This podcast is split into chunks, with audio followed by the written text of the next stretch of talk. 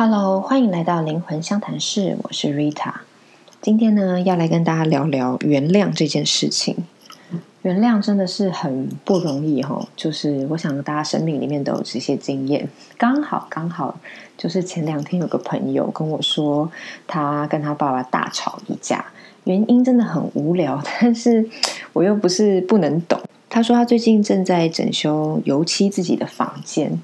然后有一天，他正在油漆房间的时候，因为很臭嘛，然后又很热，所以他就是把房间的门打开，让空气流通。然后他爸冲进来说：“你那个气味都飘出来了，你是想毒死爸爸吗？”然后就把他的房门关起来，叫他自己在里面处理。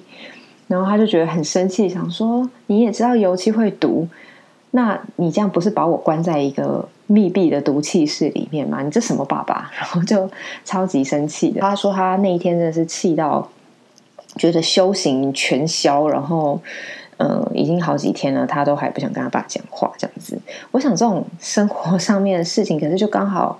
戳到一个点，那原因应该都跟就是你自己自身的一些原本就有的一些疙瘩，或者是跟这个人可能长期就有一些心结，无法好好的沟通、互相体谅有关。那如果是常年累积下来的话，要原谅一个人，那就更难了。那我们先来探讨一下，说原谅到底为什么在我们的心理上面会觉得这么难？其实原因啊，我发现说，我们好像认为说原谅，就好像我输了，然后这个输是一种退让。如果我原谅了这个人，或是原谅了这个人做这件事，我就是允许他继续用这个方法侵犯我们。这个你不愿意原谅的上面有一层，呃，你怀抱着的愤怒，在这个愤怒也是很正常的心理机制。这是小我的这个想要用这个情绪来自我保护，想要用愤怒来把人家喝退，好像说：“哎，这是我的线，你不要踩哦。”这样子我就是比较有原则，就是你会觉得我不好，比较不好欺负。但真的心底就是一个恐惧，说我真的不想再被这样对待一次了。好，我们先在这里先保护文字一下。呃，如果你真的很享受这种一直生气、跟怀抱着怨恨、跟互相跟别人讨厌的这个情境里面的话，那今天这一集我觉得就不需要听了，因为你已经有在自己的平衡跟快乐的世界里了。但如果你真的是希望能够逃脱这种自己的情绪牢笼，就是一直无法原谅别人的不舒服感里面，我觉得你可以继续往下听。所以，首先我们要先。把这两件事情分开来，哪两件事情呢？就是第一个，原谅它跟软弱、示弱是不一样的概念。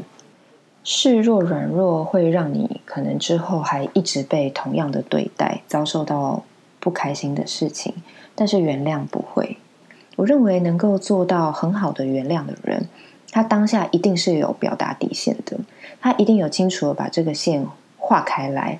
让对方知道说：“哦，这件事情你让我很不舒服，请你以后不要再这么做了。”他是有经过了这个表达，然后表达完了之后，你就完全放下。那我觉得我们大多数数的人可能都是觉得自己有去表达。但是因为同时又害怕自己没有表达清楚，或是觉得对方就是文明不灵，一定是个贱人，还会一直踩线，所以就一直保持着一个剑拔弩张的状态，抱着怨怼啊，或是像个长刺的刺猬，就是对方或者是类似的事情再发生的时候，你又很容易跳起来。夜深人静，以及你已经离开这个现场，其他的生活面向哦，打字打到一半突然啊，好气！就是今天那件事，还是上次那件事，或十年前那件事，让我真的是好气好气。我现在想到这个人，想到这件事情，我还是觉得浑身发抖。这样子，那老实说，我觉得把自己陷入这种状态，真的是有一点辛苦。这就好比你已经掉了一百块钱，当下也找了，但找不到，然后你事后离开了这个现场以后。你越想越不甘心，然后又搭车花了三百块钱回去找那一百块一样。那个事后你搭车花的那三百块钱，就是你在其他已经离开这个情境跟现场之后的做的情绪劳动。情绪真的是一种成本嘞。那我们真的有必要再花那三百块吗？如果我们当下其实已经处理过了，那就更不要说我们事后的这些纠结啊，还有怨怼啊，会再去回馈跟喂养这样子的一个放不下，所以你就离这个原谅跟平静的心越来越远，让某一个情绪。一直去影响其他生活的面向，我真的觉得太亏了。如果你能看到这一点，那我觉得你已经踏出了愿意去原谅跟放下的第一步。好，那另外一种情况是说，这个你被冒犯的状况，你可能完全没有机会表达。比方对方跟你权力不对等，他可能是你的长辈或者是老板等等的，你没有办法直接跟他说你很不爽他，或是。那是蛮久以前的事情，你已经失联了。那这种状况该怎么办呢？我们前面说的，你要表达你的呃界限，呃，为的其实并不只是要表达给对方听，更多的是我们要表达让自己知道，我们要让自己的内在知道，我有看见自己不想被冒犯这个点的这一条界限，我们有在保护自己这样子的一个状态。那呃，我觉得可能可以用一个故事来让大家更清楚。我有个个案，他小的时候呢是被班上的同学排挤的，那蛮严重的，他几乎是有一种被社会霸凌的感觉。那这当中真正真正的恐惧是很害怕孤单。我相信寂寞孤单是很多人的课题。那会寂寞孤单，这个恐惧是因为他找不到自己的力量。那当时他还是小孩子，找不到。长大的这个过程当中，他一直在人际关系上面小心翼翼。那变成是他已经在工作了，他也倾向一直一直在他的工作环境里面建立他自己的圈圈，然后在这个圈圈里面呢，想尽办法去讨好朋友。那可能。越来越高明的手段，就是不是明着说用物质来讨好朋友，而是开始会用一些八卦啊，然后分享秘密啊，抱怨公司、抱怨老板啊这种事情来拉拢别人，然后企图去收编更多的人进入他圈圈里面。那因为他已经是一个比较成熟的人了，所以他的朋友不一定会感觉到他是这个潜意识上面有这个意图。可是他自己其实长期都非常不舒服，他在人际关系上一直有很不安的感觉。纵使他看起来人缘好像还不错，那我觉得这个个案很好的是，他有去正视他自己心理上的不舒服，所以有来找我咨商。那我们一起去。呃，发掘他的这个从小连接到小时候这个被排挤的经验啊，等等的，那他才能够真正的去呃面对这个恐惧，然后向自己做一个表达，是说是我看见了，我原谅当初那些呃同学对我做的事情。那我们现在已经是有自己的力量，不需要靠去拉拢别人来弥补自己的力量。那从这个点开始，他就真正的放下了过往的那个不开心的回忆，然后去呃真正修补他在这个人际关系上面的不安全感。第二个点是，我们要更加的信任这个宇宙，就是信任所谓的天理呀。嗯，你也可以说，就是人世间都有他的道。嗯，我们我是确信的，这个世界所有的事情都是一体两面。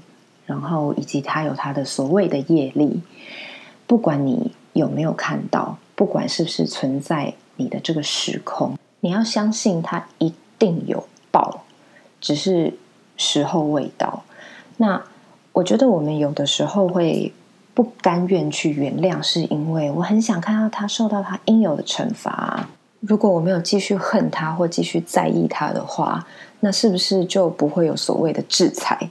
当你反之去信任这个宇宙，相信说一定会有所谓的报的时候，或是或许你遭受这件事情是你在还某件事情的时候，其实你就会相对容易放下很多。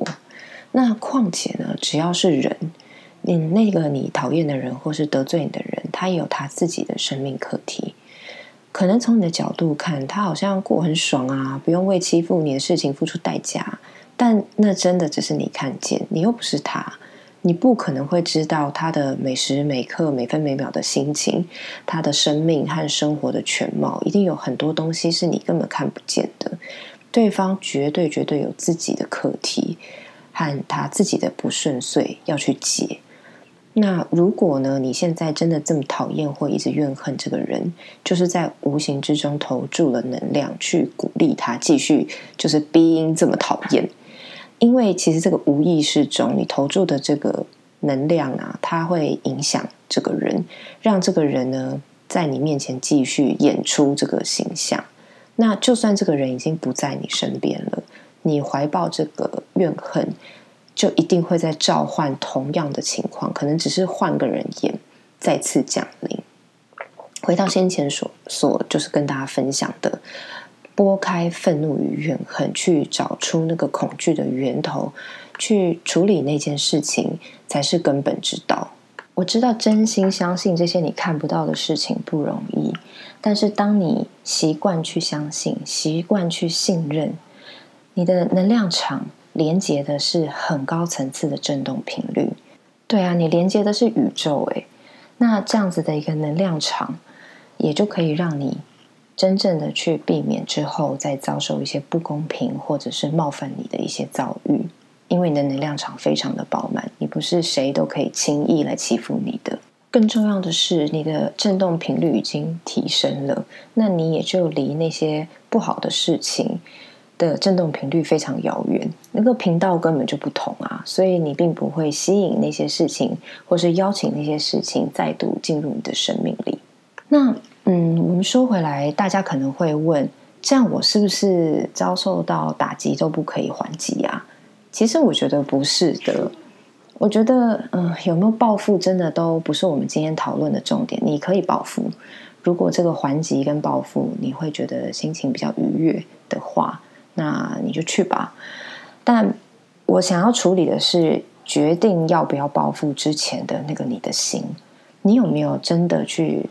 划清界限，去表达你的底线，以及你相不相信，不管你有没有动手，这个宇宙都会有它要平衡这件事情的另外一个能量出现，让对方也去学习他的生命课题。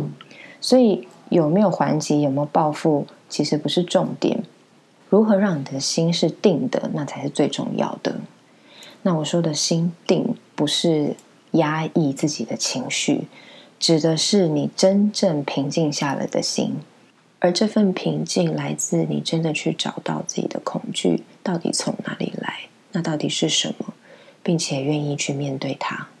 如果哪一天有人在你面前提起这件事情的时候，你只是觉得很好笑而已，并不会被勾起愤怒的情绪。信任宇宙和原谅都是不容易的。我承认他需要练习，但我这几年不断的反复练习，真的人体实验证实，我们去产生情绪的那个回路是可以透过练习和训练去改变的。